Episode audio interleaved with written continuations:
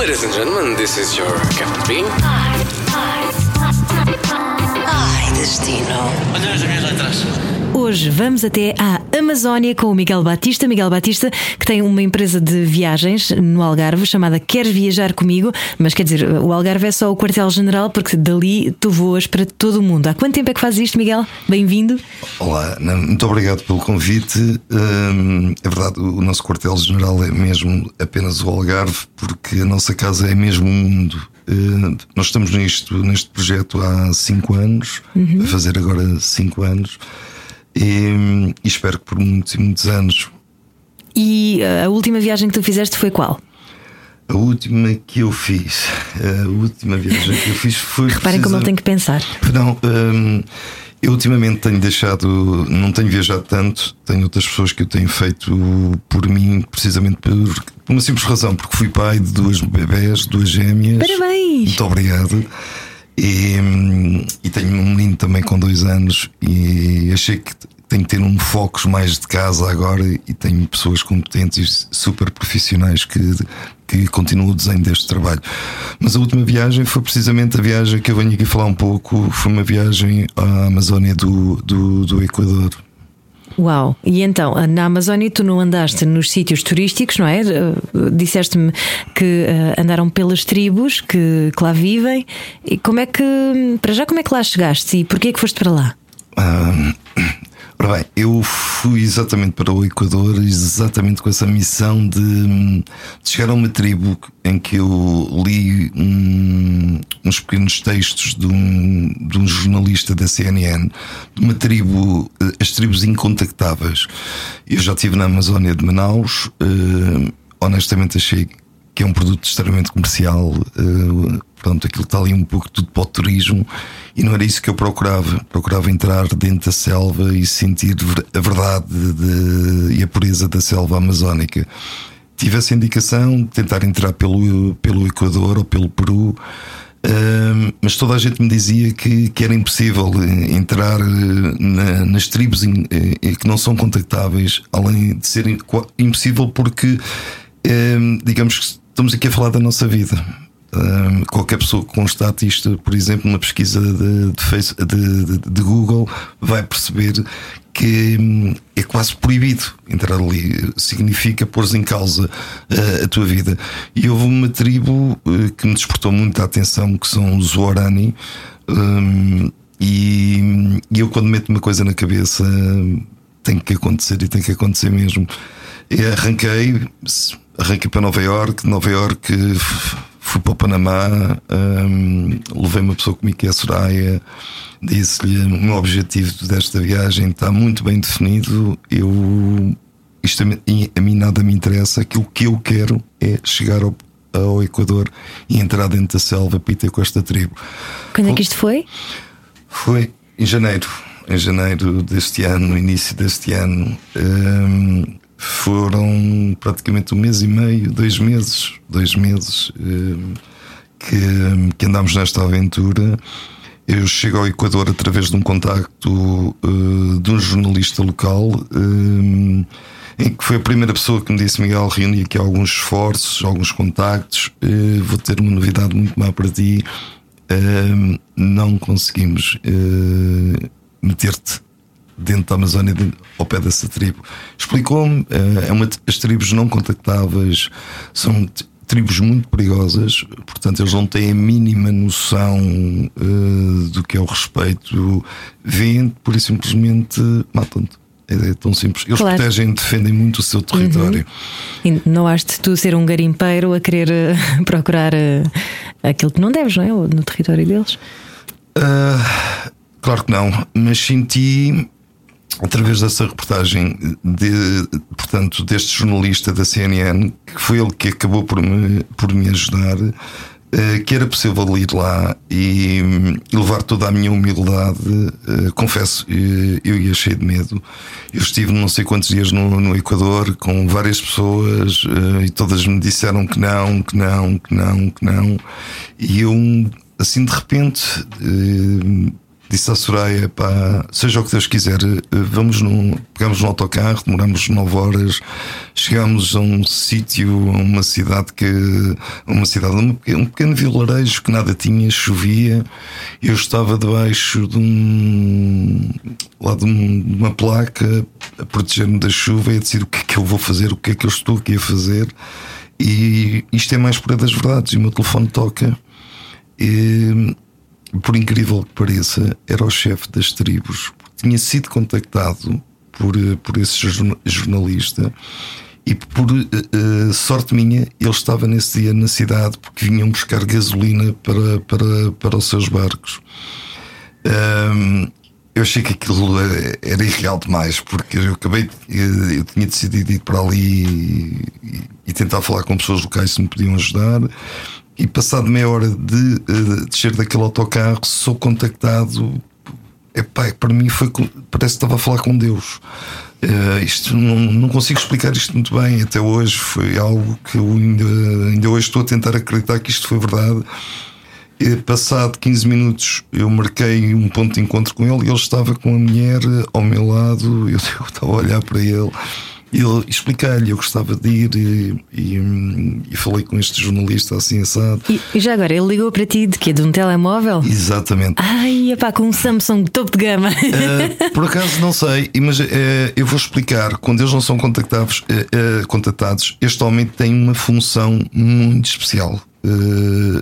uma, uma função ele é o chefe de, de, toda, representa todas as tribos entre eh, da Amazónia, do Peru e do, do, do Equador.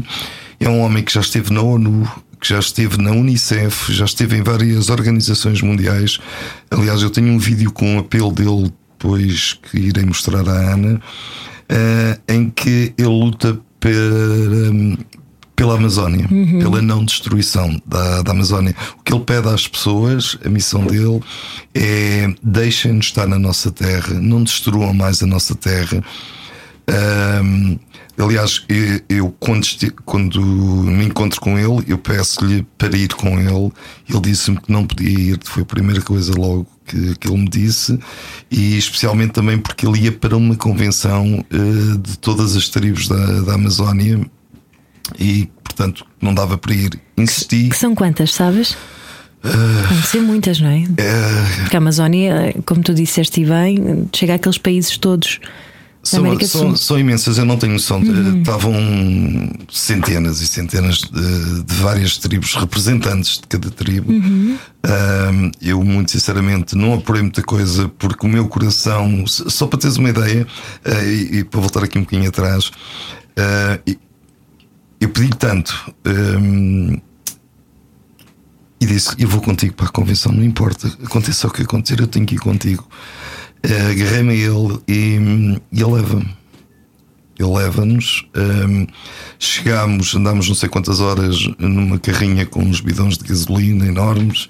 Chegámos a um rio, um, Nesse rito havia uma, tipo um posto fronteiriço em que fomos obrigados a assinar uma declaração em que nos foi dito literalmente eh, tão simples quanto isto. Portanto, a vossa vida daqui para a frente deixa de existir. Tem que assinar este documento, vocês não vão ter nem de telemóvel, não vão estar contactados. Portanto, sabem os perigos uh, a que estão sujeitos. Uh, nós, a partir de agora, portanto, é tudo vossa conta e risco. Fomos, um, foi uma aventura incrível, primeiro porque fizemos para aí 9 horas logo no primeiro dia, 9, 10 horas de canoa, eh, numa canoa estreitinha eh, de madeira. Um, e, tu não te consegues sequer mexer, eh, não sabias uh, tão pouco para onde é que estavas a ir. Uh, chegamos de noite a um primeiro, uh, uma primeira base, podemos assim chamar, de, de, uma, de, uma, de uma tribo de um ancião. Uh, dormimos, metemos uma tenda em cima de lama, uh, literalmente, comidos pelos mosquitos, aquilo era uma coisa indescritível. Ao outro dia continuámos para Bameno, demorámos, andámos nisto em canoa só por dia, uma média de 7 a 10 horas por dia de canoa para chegar. Uh, atravessámos o Peru, inclusive, para chegarmos àquela convenção. E foi uma experiência incrível. Com, E era onde a convenção? Uh, pois aquilo. Eu nem sequer sei o nome daquilo. Ser não, não vos diziam, era como se vocês estivessem vendados praticamente, não é? Só havia duas pessoas ali que falavam eh, espanhol. Uhum. Eh, havia ali uma grande dificuldade de, de- de comunicação. Aliás, mesmo nós, quando chegámos à convenção, fomos eh, olhados como algo de muito suspeito. E sentimos ali algum receio. A Soraya perdeu um pouco dessa convenção porque ficou doentíssima. Ah, adoece- adoeceu eh, e também estávamos preocupados com a, sua- com a saúde dela. Eu estive lá. Doença tropical? Picada de mosquito? E Não, até não hoje não. Uhum. fazemos a mínima, a mínima ideia, porque picados nós não, não fomos, nós fomos literalmente devorados, por, sei lá, por mosquitos, por todo tipo de bichos e mais alguma coisa. Ahm, e essa convenção foi, foi fantástica. Eu tenho algumas gravações disso, porque é incrível pessoas que não sabem ler nem escrever e não têm a mínima noção do mundo para lá da- desta floresta e aquilo que eles estavam ali a falar é nós temos que nos unir todos para salvar a Amazónia. Fiz algumas filmagens de drone, hum, as pessoas não têm a mínima noção da devastação de madeireiros, as petroleiras, hum, uma coisa incrível, a mentira que se vive na, na, na Amazónia, porque inclusive eles próprios são mortos também. Portanto, há, há muita coisa que não sai cá, sai, não sai cá para fora. E, e eles, como eles dizem, isto é a terra dos nossos antepassados. Foi aqui que todas as nossas gerações foram criadas, é aqui que nós queremos viver. E, e nós não queremos nada de ninguém, que as pessoas possam vir que venham em paz, mas que nos deixem em paz. E ele tenta explicar eh, ao mundo tudo aquilo que de verdade se está eh, a passar na Amazónia, que é bastante grave. Tivemos esta situação dos incêndios, foi algo que, que foi muito conhecido através das redes sociais das televisões, da comunicação social, mas que posso lhe dizer, Ana, que é algo mínimo comparativamente com o derrubo de árvores. É, é uma coisa inexplicável o, o, o que se está ali a passar. Moral da história. hum, isto acabou por ser muito importante porque conheci verdadeiramente a cultura deles. Fomos super, mas super bem mimados. Eh, Eu saí dali a chorar em lágrimas, tanto eu como a Soraya, porque eu estive com pessoas de 135 anos, por exemplo. Ah, É verdade. Tivemos com dois anciões, um casal. Eh, Ele tem 135 anos, ela 100, 125, 125 anos. Eu estou aqui a pedir ajuda à Soraya porque isto é tanta informação na minha cabeça, foi tão intenso. Ahm, e só vivi, eh, contado é uma coisa, mas vivido na primeira pessoa é, é algo de, de, de indescritível. Algo, por exemplo, que eu nunca vi na, na televisão. É algo que eu nem sequer. Eh, Estava preparado, já estive em tribos, eh, eu sou um fã de tribos, mas nunca tive em algo tão puro, tão genuíno. E depois, quando sinto pessoas hum, no meio de- de- daquele mato estão preocupadas com a preservação da Amazónia. Portanto, algo está de muito mal fora daquela floresta na nossa sociedade. Eh, e pronto, é, é uma experiência que vou guardar. Hum, vou voltar. eh, já agora vou deixar aqui também uma novidade que era para ser eh, este mês, infelizmente, também com a questão do nascimento das minhas filhas. As coisas não foram possíveis, eh, mas vai acontecer em que eu vou adotar uma menina hum, que vai ser a minha quinta filha. hum, falei mesmo com os pais para lhe poder proporcionar algo também diferente que ela estude. Isto foi tudo discutido. Quem sabe que ela possa um dia tirar um curso de direito, que possa lutar de- com outras armas, com outras bagagens em favor de, de toda aquela sociedade. E, Uma menina índia da Amazónia, vais trazê-la de lá? Exatamente, a Verónica tem 8 anos, ainda falei, eles levaram-na à cidade há uma semana, estive a falar com ela por, hum, por WhatsApp, por vídeo. É uma coisa incrível a relação que se criou comigo, com os pais, com ela. A miúda fez a viagem toda comigo, hum, com a camisola do Queres Viajar comigo. E hum, é um. É uma menina, mulher, não sei explicar. eh, Repara, eu nós praticamente nem sabíamos muito bem o que é que comíamos. E eu, eu, disse logo à Soraya: e caso um conselho, a melhor coisa é nem sequer querer saber. Come, porque não temos outras hipóteses. E levámos umas latas de atum que nos chafámos muito bem com aquilo. Ah, mas literalmente era tu mandares uma linha para, para o rio, no dedo tiravas uns peixes, que eu nem sei que peixe é que eram, tipo peixe é que era aquilo, uns paus, uma fogueirinha e o peixe era feito. A água do rio é completamente barrenta, castanha. E, o rio Amazonas não? Sim. Era o sim, Amazonas. Exatamente. Okay. E, e pronto, e tinhas que comer, porque não podias estar ali sem comer. Aliás, nós já dávamos uns gritos às vezes, porque só comíamos duas vezes por dia. Um, e tivemos ali uma outra preocupação, porque eles levaram, tiveram a preocupação de levar água potável para nós e, e a água acabou. Acabou, então nós andávamos a ferver aquela água e pronto, e já não pensávamos em muito mais coisas. Quanto tempo é que durou esta aventura? Uh, uma eternidade, mas foram sete dias. Mas foram sete dias e hum, como se fosse, sei lá, meses aquilo nunca mais acabava, nós dormíamos na canoa em pleno andamento. Só para teres uma noção, hum, nós fazíamos viagens de noite de canoa. Eles têm uma comunicação desde a mulher dele na frente com sinais, porque uh, com as tempestades as árvores também caem para dentro do, para, para dentro do rio. Então aquilo é uma canoa super frágil, feita de, de uma árvore de madeira, um, e a qualquer momento vidas. E depois dizem-te que há crocodilos, depois dizem-te que há piranhas, portanto.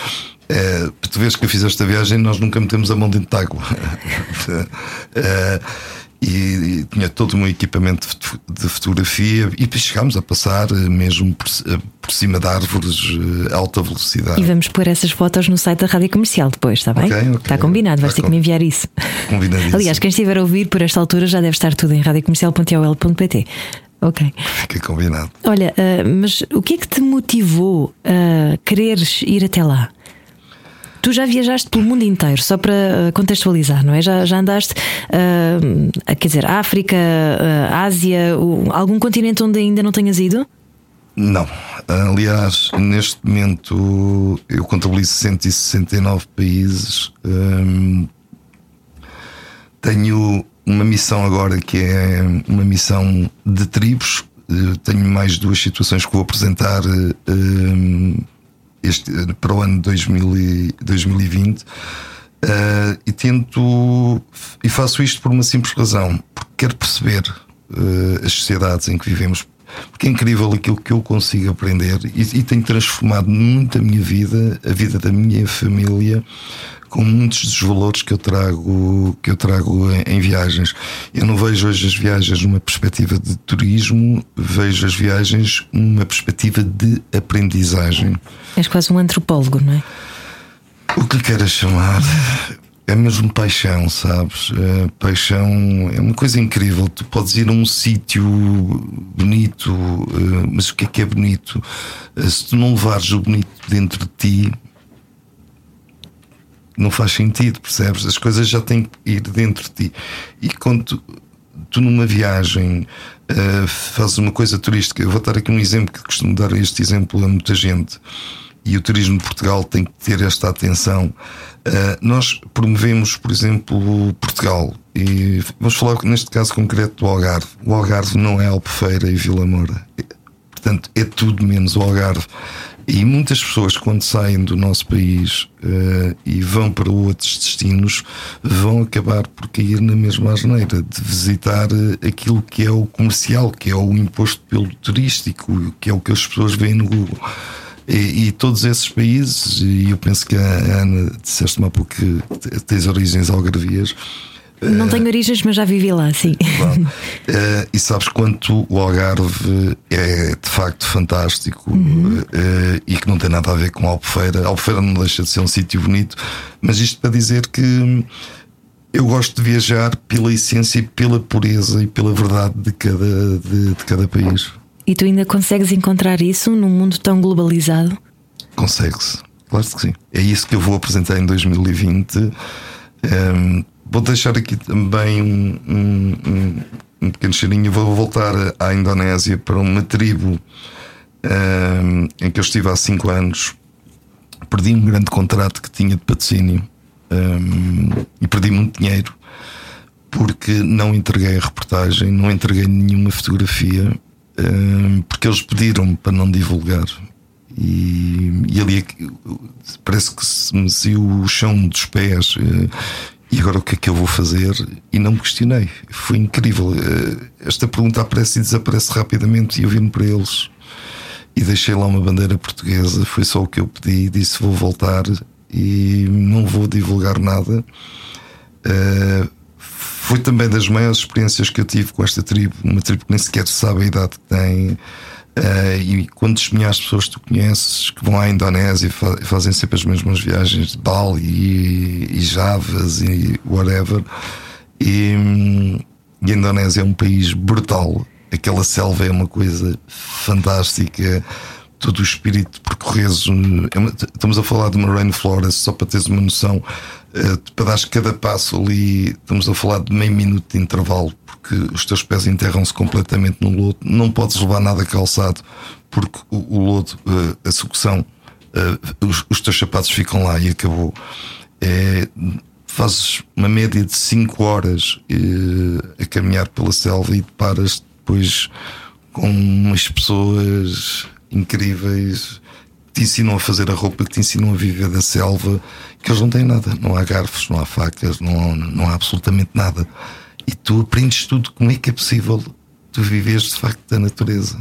E não será perigoso levar as pessoas para esses locais ou elas têm que assinar algum tipo de contrato de confidencialidade para não revelarem o local das tribos, onde elas estão a viver? Como é que vais gerir isso? Estamos a falar precisamente esta semana. Uh, vamos ter esse contrato, uh, especialmente que as pessoas não vão poder fotografar, e, mas não vão poder nunca divulgar. Uh, portanto, quem quiser, isto não é de protegermos a nossa empresa para termos um exclusivo, nada disso. Aliás, porque eu só vou levar cinco pessoas cada vez e as pessoas vão ser muito bem alertadas de tudo e de, a que vão estar sujeitas, mas acima de tudo, aquilo que eu pretendo é o respeito e a dignidade por todas aquelas pessoas. Eles são 20 eh, neste momento dispersos em três, em três mini aldeias e são pessoas que hum, talvez é uma, será uma tribo extinta daqui a 15 ou 20 anos. Isso é ótimo para filtrar quem só quer ir viajar para pôr fotos no Instagram, não é? É ótimo, tu conseguis fazer isso. Olha, estavas a dizer que aprendeste até agora imensas coisas em, nos 168? 60, 169. 169 países que tu já visitaste e, particularmente, nas tribos que tu já conheceste e que transpuseste muitos desses ensinamentos para a tua vida. Uh, Dá-me alguns exemplos. O que é que tu já conseguiste implementar na tua vida? Olha, uh, o desapego. Uh, eu era uma pessoa que. Que vivia do conforto, do... gostava de luxo, gostava de ter coisas boas. Uh, hoje mudei-me para o campo, estou uh, a tentar construir o nosso projeto. Eu tenho quatro filhos, uh, os meus filhos não vão ir à escola, vamos fazer um homeschooling, vamos criar nesta casa de campo que temos um, um projeto em conjunto com outros amigos, de fazer uma escola alternativa. Aliás, eu tenho feito algumas viagens também para perceber uh, melhor a melhor forma de, destas, dos meus filhos e não só das outras crianças de facto serem felizes. Essa foi uma das coisas e criar o desapego.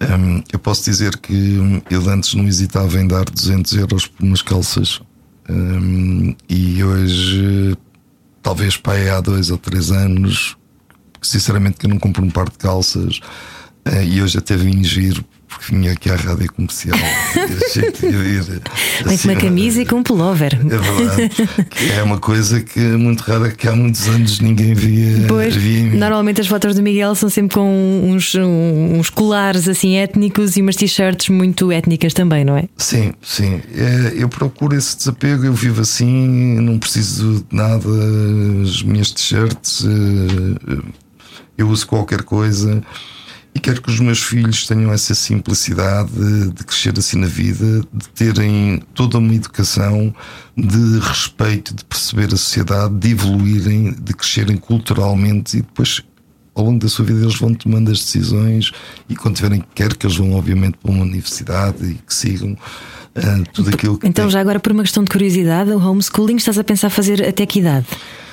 Eu vou começar agora a partir dos dois anos com o Salvador, com o meu filho. Tenho várias pessoas que nos têm mandado várias mensagens. Um, Eu este ano vou arrancar sozinho com o meu filho. Uh, Nós temos formação académica, portanto, uh, vamos começar só nós, e porque nós estamos a montar um outro projeto paralelo com umas tendas não queria dizer glamping, mas é um projeto fo- focado para artistas mundiais que queiram vir fazer uns retiros ao, ao Algarve. É Tipo residência artística? Exatamente. Hum, e, e que passará também a ser ali a, a escola. E para o ano nós já temos o contacto de duas pessoas muito interessantes que vão dirigir o projeto. Não queremos estender isto a muitas pessoas, talvez 10 crianças de entre os 2 e os 6 anos. Para que os pais também sintam a diferença. E é um convite que eu, que eu deixo a muitos pais a tentarem perceber eh, eh, esta evolução e a diferença de uma escola alternativa, porque isto ainda faz muita confusão a muita gente, e vejam os resultados de uma criança, porque ela acaba por fazer exames eh, nacionais, não é? e vejam os resultados de crianças que estão em escolas alternativas, que não estão subcarregadas, não, nada lhes é imposto. E portanto convivem à mesma com outras crianças, mas num número mais reduzido e sem ter eh, aquela eh, burocracia das horas eh, fixas. Sim, eles têm uma média de 4. Por exemplo, estive agora numa escola no, foi no Equador também, com uns amigos meus. Fiquei fascinado porque tudo naquela escola é feito pelas crianças, os próprios cadernos, eles fazem a reciclagem, a pasta de papel, então fazem os cadernos, lápis, eh, os próprios brinquedos, é tudo feito com coisas da, da, da natureza. E, e a felicidade daquelas crianças é incrível. E depois são crianças que falam várias línguas também. Logo desde pequeninos são estimuladas para, para isso. E tem a parte da, da natureza, tem a parte da meditação, tem a parte de, o estudo para eles só é as horas, que, aquelas 4, 5 horas que eles têm aulas. Depois não têm trabalhos de casa e as crianças, é como eles dizem, elas têm que brincar umas com as outras. E elas evoluem muito quando têm tempo para estar umas com as outras, porque elas puxam-se umas às outras e dedicam-se e respeitam-se. Uma criança, por exemplo, vi isto, eh, estavam com um hula-hula, a felicidade de partilharem. Eles são ensinados a partilhar as coisas que têm, percebes? E não têm muitos brinquedos, então aquilo que têm eles valorizam i- i- imenso. E eu acho que é. E eu desejo muito isto, aos, para, especialmente para os meus filhos, que eles tenham esse sentimento de, de partilhar eh, e de perceber que viver em comunidade, em sociedade, respeitar e partilhar, amar, é um grande passo para a felicidade deles. E, e eu acredito muito nisso, Ana. E que menos é mais, ao fim e ao cabo, não é? Hum, achas que depois vai ser fácil a inserção dessas crianças na sociedade competitiva e ah, até vou chamar-lhe um bocadinho agressiva, não é? No, no mundo empresarial e enfim, o que é que tu hum, como é que tu imaginas depois essa transição a acontecer? Eu estou a perguntar isto mesmo curiosamente enquanto mãe também. Ok, eh, pronto, isto então eu vou falar, eu enquanto pai, eh, eu acho que vai ser muito fácil porque hum, a primeira coisa que as crianças eh, têm que ser habituadas de pequeninas é deixá-las ser felizes. E nós impomos. O nosso sistema impõe muito às crianças. Vamos ser honestos, eu, eu vejo isto desta perspectiva. O sistema escolar em Portugal, o sistema de ensino evoluiu, na minha opinião, não da melhor forma, eh, mas quem sou eu para, para criticar? Mas eu vejo as coisas desta perspectiva. Eu hoje tenho uma, uma filha com 16 anos hum, e revejo-me a mim há uns anos atrás. Tu, trabalhas digamos, 7, 8 horas, sais do teu trabalho e vais ter que ir para casa fazer trabalhos de casa com o teu filho. Uma mãe que está esgotada, a maior parte eh, hoje das pessoas eh, são separadas, filhos, pais separados, as mães, os pais têm um duplo esforço de vida. Os pais chegam saturados, também têm os seus problemas, têm que ajudar os filhos. Os filhos também chegam cansados, são muitas horas, uh, há muita pressão em, em, em volta da, das crianças hoje nas, nas escolas. Portanto, eu acho que nada disto é benéfico. Uh, algo que não corra bem, eu não gosto de matemática, porque é que aquela criança, se não gosta de uma coisa e se não a fazem sentir de outra forma que é importante a matemática para ela e ela se apaixonar, portanto, é uma luta perdida. Porque é que ela tem que continuar a estudar matemática. É arranjar alternativas. E, Mas será que não devemos enfrentar os nossos medos?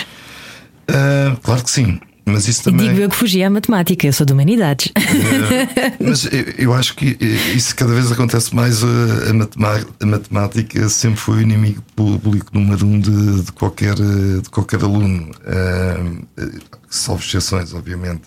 Mas eu digo que as crianças devem seguir o seu instinto e os pais querem controlar os, os instintos e impor aos filhos. Isso para mim está errado.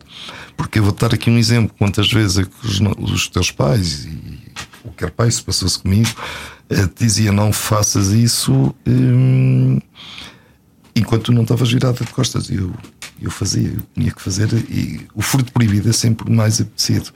Eu acho que temos que dar uma certa liberdade às crianças, acompanhá-las, perceber, estar mais presentes uma coisa que é fundamental. Os pais perceberem que têm que brincar mais com os filhos, têm que lhes dar mais atenção. Todo o tempo do mundo que um pai dê a um filho é, um, é algo de brutal que se vai verificar num futuro próximo. É, e hoje os pais, em bom rigor, é, têm pouco tempo para estar com os filhos. E quando estão, é, estão cansados Deus de manhã estava a dizer isso quando vinha para o trabalho a pensar. Um, isto não faz sentido, esta forma de vivermos. De manhã estamos uma hora com eles a preparar o pequeno almoço, levamos à escola, vimos trabalhar, vamos buscá-los à escola. É um tempo muito finito, muito curto, para estarmos um bocadinho com eles e depois, no dia seguinte, volta a lufa-lufa. E às vezes sinto como se fosse um comboio em andamento e que tu, não, tu queres parar, mas não consegues, não consegues sair. Faz algum sentido esse, esse, claro, esse escape e essa alternativa que tu estás a criar. Um, mas pronto, essa é a minha opinião e há, cada um tem a sua. De qualquer das mas formas. Já agora, se me permite, Sim. só assim muito rapidamente. Uh, há um, um filme. Um, isto, agora... Com o Viggo Mortensen, é esse que vais dizer? Não? não? não. Mas esse também é muito giro. Que é sobre é, uma é um família que vive na floresta. É, sim, mas é um documentário uh, daquele realizador norte-americano. O Michael Moore. O Michael Moore, em que ele faz um. O que é que ele gostaria de levar para os Estados Unidos, visse de, de porreiro no, nos outros países. Uhum. E há um, um, um, uma parte desse documentário em que ele, por exemplo, está na Dinamarca e, e perguntas: pá, escutam lá, vocês estão na escola, vossa escola é muita porreira, vocês têm 4 horas de aulas por dia, não têm trabalhos de casa, bom, têm aquelas 4 horas e, acabou. E não fazem mais nada. Não. Quando saem da escola, o que é que vão fazer? Ah, nós vamos brincar. Pá, então vocês devem ser boeda inteligentes. Normal um aluno tem 8, 7, 8 horas de aulas por dia, vocês só têm 4, não têm trabalhos, vocês devem ser mais inteligentes que os outros. E, e ele pergunta a um deles. Quantas línguas é que falas? E um deles, aliás, vocês vão constatar isso nesse, nesse documentário e responde sete. Nós, em média, falamos cinco, quatro, cinco línguas. Eu, por acaso, falo sete. E, e estou, neste momento, a caminho de uma pós-graduação. Portanto, eu acho que isto é, é importante as pessoas perceberem e não vou estar aqui, obviamente, a perder este tempo, uh, que é algo que qualquer pessoa pode assistir através da net, é, porque isto é real, estamos a falar da, Dinamarca. Lembras-te o nome desse filme? Qual é era o documentário? Uh, é um do Michael Moore, é procurar, é um, não é? É, é, okay. é, sei que o título em português é, é O que é que eu levava para a América que eu visse de bom o que é que eu gostaria de levar para a América que visse de bom nos outros países. Ok. Uh, mas é fácil chegar lá, é, é muito fácil. Ok, combinado. Uh, bom, vieste cá falar de Amazónia e Equador, mas de facto temos estado a falar de tudo e a filosofar bastante. Uh, vamos só voltar um bocadinho atrás, voltar outra vez à Amazónia. Disseste que voaste para os Estados Unidos, depois para o Panamá um, e depois daí encontraste com esta, este chefe das tribos. Um, já me falaste também de todo aquele flagelo que está a acontecer na floresta. O que é que tu achas que pode ser feito para impedir que, que esta galopagem selvagem? Bem, é uma pergunta. Hum, eu vou tentar não ser político uh, a responder e, e ser o Miguel. Eu acho que de facto é um, é um ato de consciência pessoal. Esta, isto só é possível se cada pessoa uh, tiver consciência uh, que o que está acontecendo na Amazónia é gravíssimo. Então o que é que nós podemos fazer? Eu, por exemplo, já fiz estes apelos no, no, no Facebook. Isto tem que ser ações virais. Uh, as pessoas têm que, de facto, manifestar-se Uh, em vez de passarem tempo a postar um post, por exemplo, de uma viagem, de um lifestyle. Nem de propósito, ainda hoje recebi petição em defesa e preservação da Amazónia, de um amigo meu do coletivo Alvito, uh, que tem cá a Lucélia Santos, uma atriz brasileira. Conheço, conheço. Sim, e que está na defesa também dos povos da Amazónia. Portanto, aqui acho que então isto nada é por acaso, mas é isto que tem que acontecer e, e as pessoas falam porque não sentem nem, não sentem, não têm ainda aquele sentimento da gravidade que isto nos vai afetar. Porque achamos que a Amazónia está a não sei quantos quilómetros que isto não nos vai afetar, mas já está. E há aquelas pessoas que dizem: não é nada pulmão da terra, não, isso não interessa nada, isso está tão longe. Faz, mas é, é, é, é, e eu acho que se pararmos um pouquinho, não precisamos ser muito inteligentes. Reparem tudo o que está a acontecer com a questão do, do, do, clima. Olha, um exemplo: o Algarve choveu a primeira vez há uma semana. Uh, estamos sem água. Há sítios do Algarve completamente uh, secos, poços sem água. Portanto, isto são situações extremamente graves uh, que nós, todos nós, eu acho que íamos perder um minuto por dia a apelar aos governos para se unirem aos políticos, porque tem, os políticos têm que dar esse incentivo e as pessoas unirem-se mundialmente, vamos todos parar com isto na Amazónia. Uhum. E eu acho que isso vai criar uma pressão política. Uh, Uh, não só para, o, para, os governos brasileiros e, e uh, para o governo brasileiro e outros governos, nomeadamente uh, o Equador, o Peru, toda, todos os países envolventes à Amazónia, mas acima de tudo às grandes indústrias. só para teres uma noção de uma coisa que eu não sabia, um, um dos grandes responsáveis pela destruição da Amazónia, fiquei a saber, são as fábricas de pneus, por causa da borracha das árvores da borracha que se retira, portanto, uhum. das árvores para fazer o, os pneus. E, e, estamos a falar. Cá são as fábricas de papel. Exatamente, mas também. Uhum. Mas, mas, também. E, e, tu hoje vês grandes nomes, cada vez mais unidos à Amazónia, mas isso não chega. As pessoas têm que. Esta eu acho que é a única forma, e as pessoas não estão a saber utilizar as redes sociais e têm que diariamente insistir e, e apelar aos amigos porque só assim é que se começa a criar alguma pressão, porque os políticos percebem uh, que há insatisfação e, e, os políticos precisam de nós. E se nós criarmos essa pressão, as coisas vão ter que tomar, tomar, tomar outro rumo. Quando digo sobre a Amazónia, se me permites, falo também da, da questão da pobreza. Não podemos limitar-nos só a pensar e blá blá conversas de café somos humanos, temos que ter eh, outra atitude, temos que lutar e há formas de cada pessoa uh, poder fazer isso. Hoje as redes sociais têm uma importância brutal, uh, mas só que as pessoas não acreditam. Vou meter isto aqui, está-se tudo nas tintas, nem ninguém mete lá likes. Aliás, eu tenho amigos meus que me dizem: bem, mete uma coisa caráter humano, humanitário, tenho 5 likes e meto uma fotografia não sei de que, tem lá 100 ou 200 likes. As pessoas fazem esta competição. E eu pergunto o que é que é importante para ti? É o número de likes ou a tua intenção? Fazer passar a mensagem. É? Exatamente. É? Uhum. Olha, voltando às viagens, uh, tu vais levar algum grupo à Amazónia? Vou. Uh, vou levar primeiro à Indonésia, vou levar as pessoas uh, para se prepararem, porque eu acho que isto vai ser viciante. Eu tenho seis viagens diferentes em seis tribos que vou apresentar para 2020, cada uma delas com características diferentes, bem longe do, de tudo aquilo que é o turismo.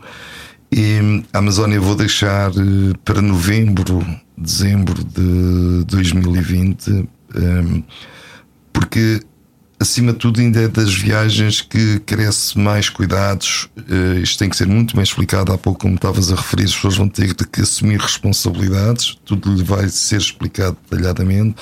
Uh, nós ali não conseguimos controlar nem bicharada, apesar de que quando estamos com eles. Um, estamos bem. Eu não quero de forma alguma estar aqui a uh, dissuadir ninguém ou criar aqui algum receio, mas isto é uma verdade. É uma selva em que os bichos estão por todo lado. E... Mas porquê é que dizes que quando estás com eles estás bem? Uh, é a exemplo, aura deles que vos protege. Eu a ser mística. Uh, essa é outra das coisas incríveis. Sabes, tu vais numa canoa e eles, tipo, a 500 metros, estão-te a ver um pássaro que tu olhas para todo lado e que tu a 20 metros não o consegues ver. Eles, eh, os ouvidos deles. Uh, estão tão treinados, não é? É incrível. Por exemplo, a Verónica tem 8 anos eu, nós parámos uh, para fazer necessidades lá, assim, num banco de areia, uh, que, que, inclusive isso é perigosíssimo, porque isto é, é verídico. Uh, não estando no teu território, uma outra tribo mata-te, isto acontece. Vejam na net que isto não são palavras deitadas da boca para fora. Havia um grande cuidado nos sítios onde parávamos. e vejo aquela miúda a correr e a escavar com as mãos e começa a ver ovos ovos, ovos de tartaruga. E vejo a miúda, abre o ovo, começa a comer. Então eles pegam num, num não sei, aquele tipo um pano, era um pano, num, num anzol, mergulhavam uh, no, no, ovo, mandavam aquela água. Bem, até eu pesquei uns 10 ou 15 peixes assim em, em segundos, aquilo foi uma coisa incrível. Uh, mas a miúda descobre isto, por exemplo, as anacondas. Uh, eles diziam a melhor pessoa para descobrir anacondas é a Verónica uma criança de 8 anos. Ela sente-as. Estamos a falar de cobras enormíssimas, não é? Uma cobra mãe, uma cobra rainha. Os bichos, eh, por exemplo, nós íamos na canoa e eles começavam aos gritos com as lanças. Eh, os nomes nem sei, que, que nem sei que bichos é que eram aqueles, e encostarem e pá, descalços eh, numa selva densa todos lanças atrás de uns bichos pareciam tipo uns porcos. Depois é, passa, eu vi, vi coisas ali que nunca tinha visto na vida, nem na televisão. Uh, isto é incrível porque eles sentem as coisas. Por isso é que eu estava a dizer: estás com eles, estás muito bem, porque hum, eles sentem as coisas. Os sons, desde um rastejante uh, de um bicho, eles avisam logo: vamos por aqui, vamos por ali, e não têm medo. Eles não têm absolutamente medo nenhum.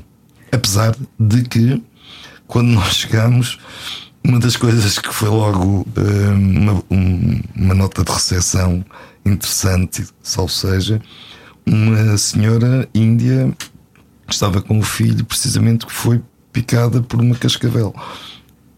Hum, isto é verídico.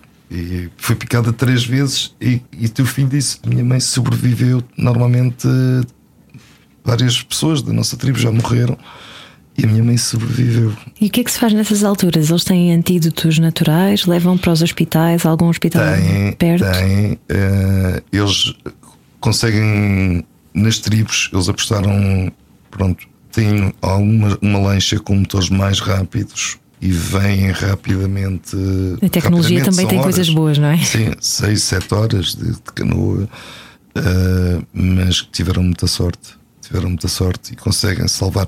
E também há, há de facto uma parte humanitária do, do Equador de jovens que têm ido à floresta ajudar com algumas uh, doenças, vacinas. Jovens médicos, aliás, a Soreia teve sorte uh, nessa altura porque apanhou um desses rapazes que estava a tentar ajudar uh, em algumas doenças que eles têm, porque aquilo ali não, não, existe absolutamente nada. Então eles montaram ali um pequeno consultório para analisar o sangue deles e perceber uh, certas coisas, alguns cuidados uh, que podiam ajudá-los. Mas isto, portanto.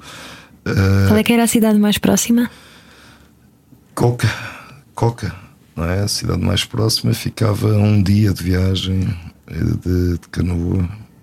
Um, e nós estivemos a sete dias uh, fora do mundo, portanto nem, nem tenho noção de quantos, Bameno, sim, Bameno, não tenho mínima noção de quantos quilómetros fizemos, uh, porque nós não tínhamos GPS, não tínhamos absolutamente nada. Portanto, nós não tínhamos noção de absolutamente nada ali.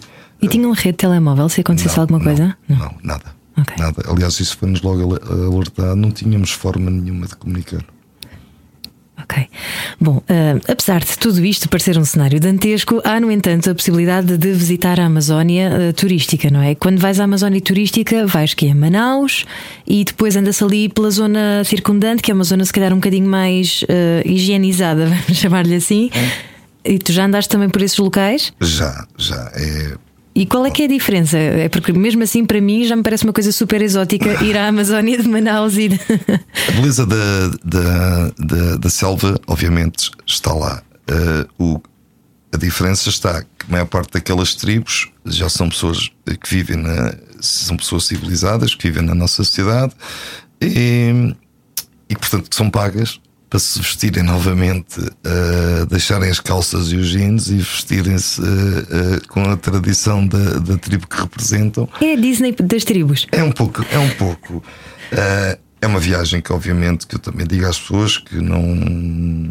Eu só não concordo com uma coisa ali. É os resorts que têm dado cabo também de muita, de muita selva. Um, e há imensos resorts, eh, especialmente naquela zona de, de Manaus, tem-se destruído muita selva para o conforto de muitas pessoas uh, para dizerem que foram à Amazónia. Uhum. Neste lado da Amazónia que eu falo, um, é tudo pela natureza. É levares uma tenda e.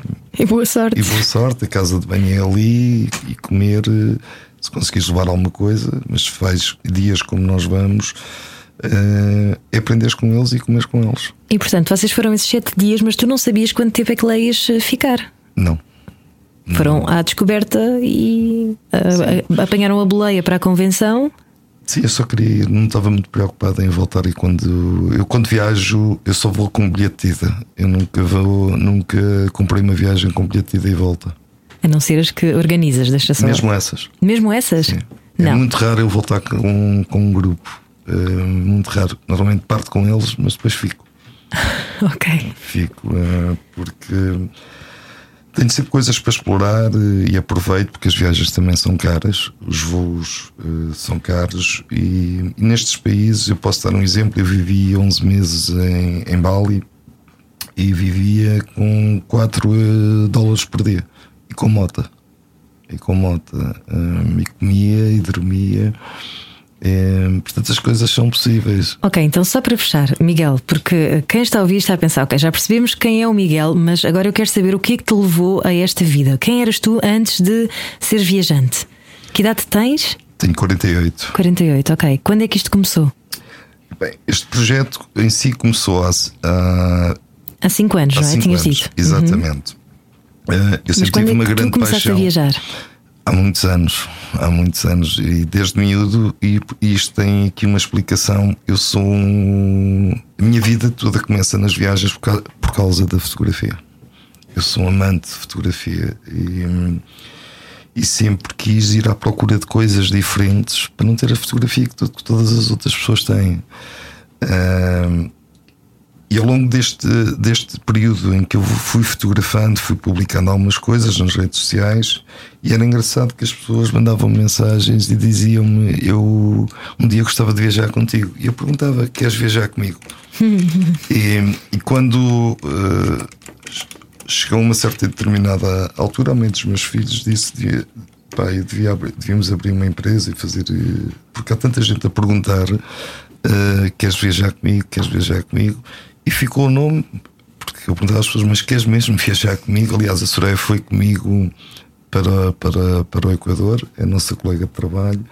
E eu perguntei-lhe várias vezes: Tu tens a certeza que queres viajar comigo? Um, e, e, esta foi o nome que ficou. E, e é engraçado, hoje levamos uh, 135 mil pessoas a seguir-nos, temos um alcance quase de um milhão de pessoas mensalmente.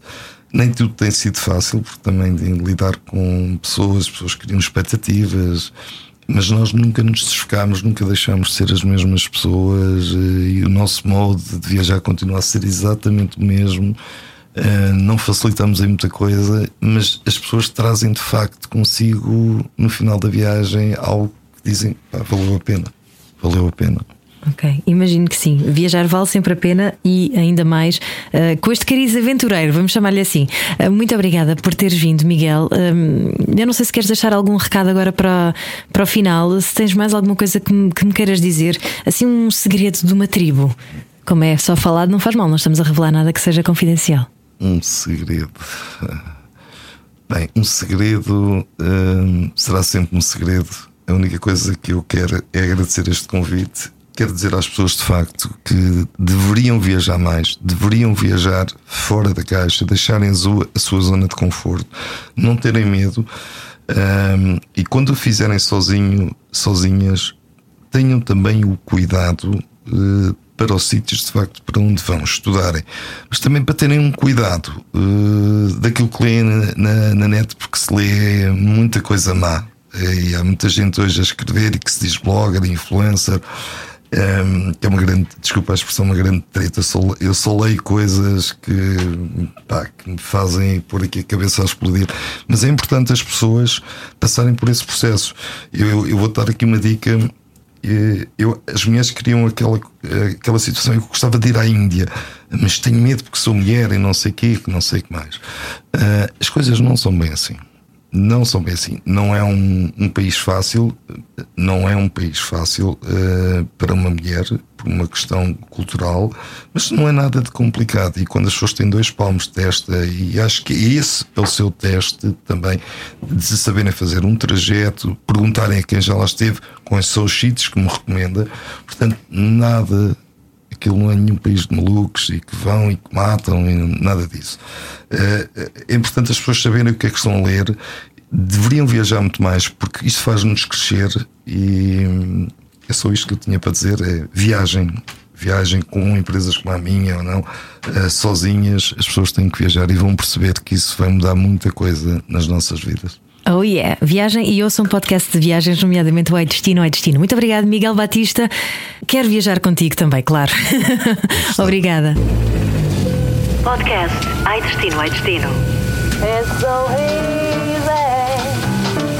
It's so easy to fly. Todas as semanas, a Rádio Comercial dá-lhe o roteiro perfeito para a sua viagem. Descarrega o podcast e apanhe boleia com a comercial. the day.